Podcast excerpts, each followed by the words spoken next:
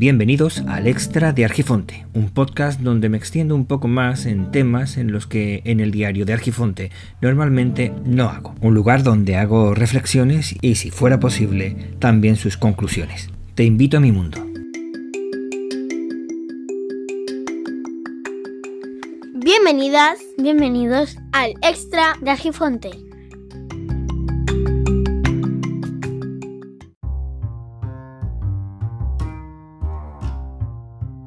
Anteriormente hice un episodio hablando de las nuevas gafas progresivas. Hoy puedo dar mi valoración sobre ellas. Esto podría hacerlo yo en el diario de Argifonte. Sin embargo, he preferido hacerlo en el extra porque podría decir que he aprendido algo aplicable a la vida. De la parte estética podría decir simplemente que son gafas bastante bonitas, elegantes, cómodas. Una de ellas es de, de pasta fina y la estaba utilizando para diario y buscaba una de pasta precisamente porque las plaquetas nasales van incorporado dentro de la montura y de esa forma me evito que se queden esas marcas dentro de la... bueno, dentro no, eh, sobre la nariz. Son unas marcas bastante incómodas. Como van incorporados dentro de la montura resulta más cómoda. Y ahora mucho más cuando uno se tiene que poner la mascarilla y en ocasiones utiliza las patillas para que no te hagan tanto daño en, en lo que es la parte de atrás de las orejas. La otra es de metal, un poco más elegante, y la podría dejar para lo que es salir y momento menos de diario, podría decir. Estas son las segundas gafas progresivas que tengo, de manera que puedo hacer una valoración comparativa entre una y otra. Las primeras tenían unos 3 milímetros de grosor en la parte inferior, mucho mayor que las que tengo ahora. Y no sé si se debe a que eran una marca diferente a las que tengo ahora, o bien se debe a que ahora me tiene que corregir mucho más la presbicia.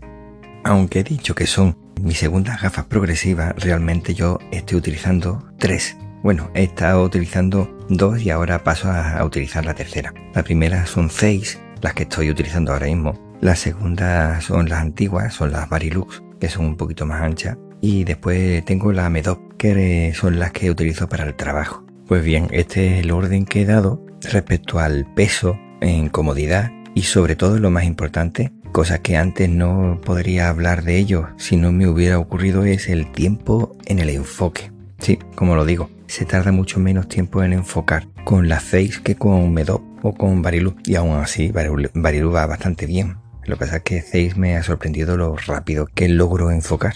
Al aumentarme la presbicia, resulta que en el caso de Zeiss, ya no puedo hablar de Bariluz. Bariluz me ocurrió en aquel momento, hace cuatro años, y ahora con Zeiss es diferente porque me tiene que corregir, eh, como digo, más presbicia. El tema es que me doy cuenta que ahora se nota muchísimo en la lente cada uno de los lados donde tiene que corregir cada una de las cosas que tengo. Con lo que esto me obliga a mover los ojos hacia el punto de la lente donde quiero que enfoque y eso también me fuerza a realizar leves movimientos de cabeza. Y bueno, aunque pueda parecer un poco incómodo, todo es acostumbrarse y solo me ha llevado unas cuantas horas. Y es precisamente en esto, en esa adaptación a cómo poder ver la realidad que se me presenta delante mía, utilizando estas gafas progresivas en las que necesito utilizar unas gafas para ver, pero a la vez necesito estar centrado en cada una de las cosas que quiero ver dependiendo de la distancia. Tengo que girar eh, ligeramente la cabeza y poner la vista directamente sobre esa parte de la posición de la lente para poder ver en el que puedo decir que en ese empeño que tengo yo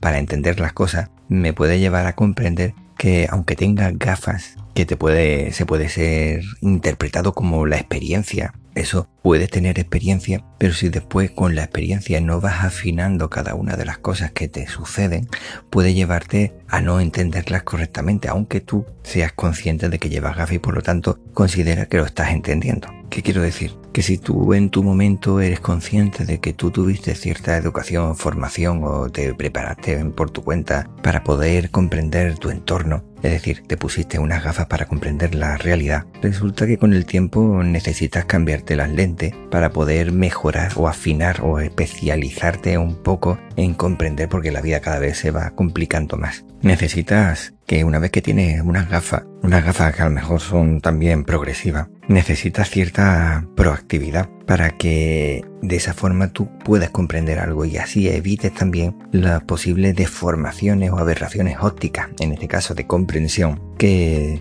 se pueden dar al no utilizar correctamente esas gafas que tú en un principio consideras que te puede servir para comprender la realidad. En ese empeño que tengo yo de intentar comprender la realidad tal cual es y que además es la realidad la que te va mostrando, te va educando, creo que de esta forma se puede sacar esa, ese aprendizaje, esa, esa forma de comprender que la realidad no es tal cual o quizá la realidad es de una forma y nosotros tenemos que entenderla y para eso quizás necesitamos una prótesis que nos sirva para poder adaptarnos a lo que realmente hay, porque al fin y al cabo la realidad es la que hay y tú necesitas algo para poder comprenderlo, ya sea porque tu experiencia te permita comprenderlo o bien por tu formación. No sé, yo creo que de esta forma es mucho más interesante. De manera que si tú en esta vida, por más que te empeñes en decir que ya recibiste formación, puedes ver que no lo entiendes correctamente o que tu entorno te está diciendo algo y tú estás empeñado en decir otra, puede ser que es que tus gafas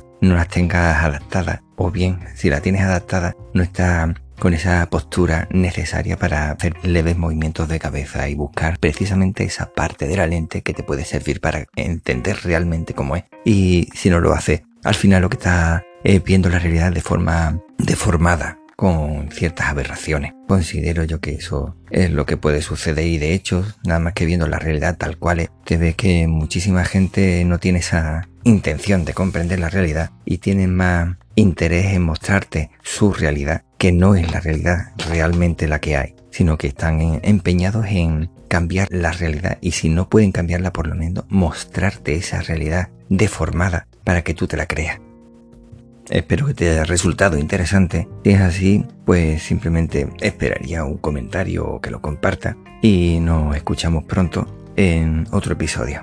Muchísimas gracias por escucharme. Sé que el tiempo es escaso y por eso te agradezco enormemente el tiempo que has dedicado a escucharme. El tiempo vuela, el tiempo corre, así que apresúrate despacio. Soy Víctor Gabriel y me puedes encontrar en las redes como Hermes-Gabriel en Twitter o Hermes Gabriel en el resto de redes libres. Venga, hasta luego.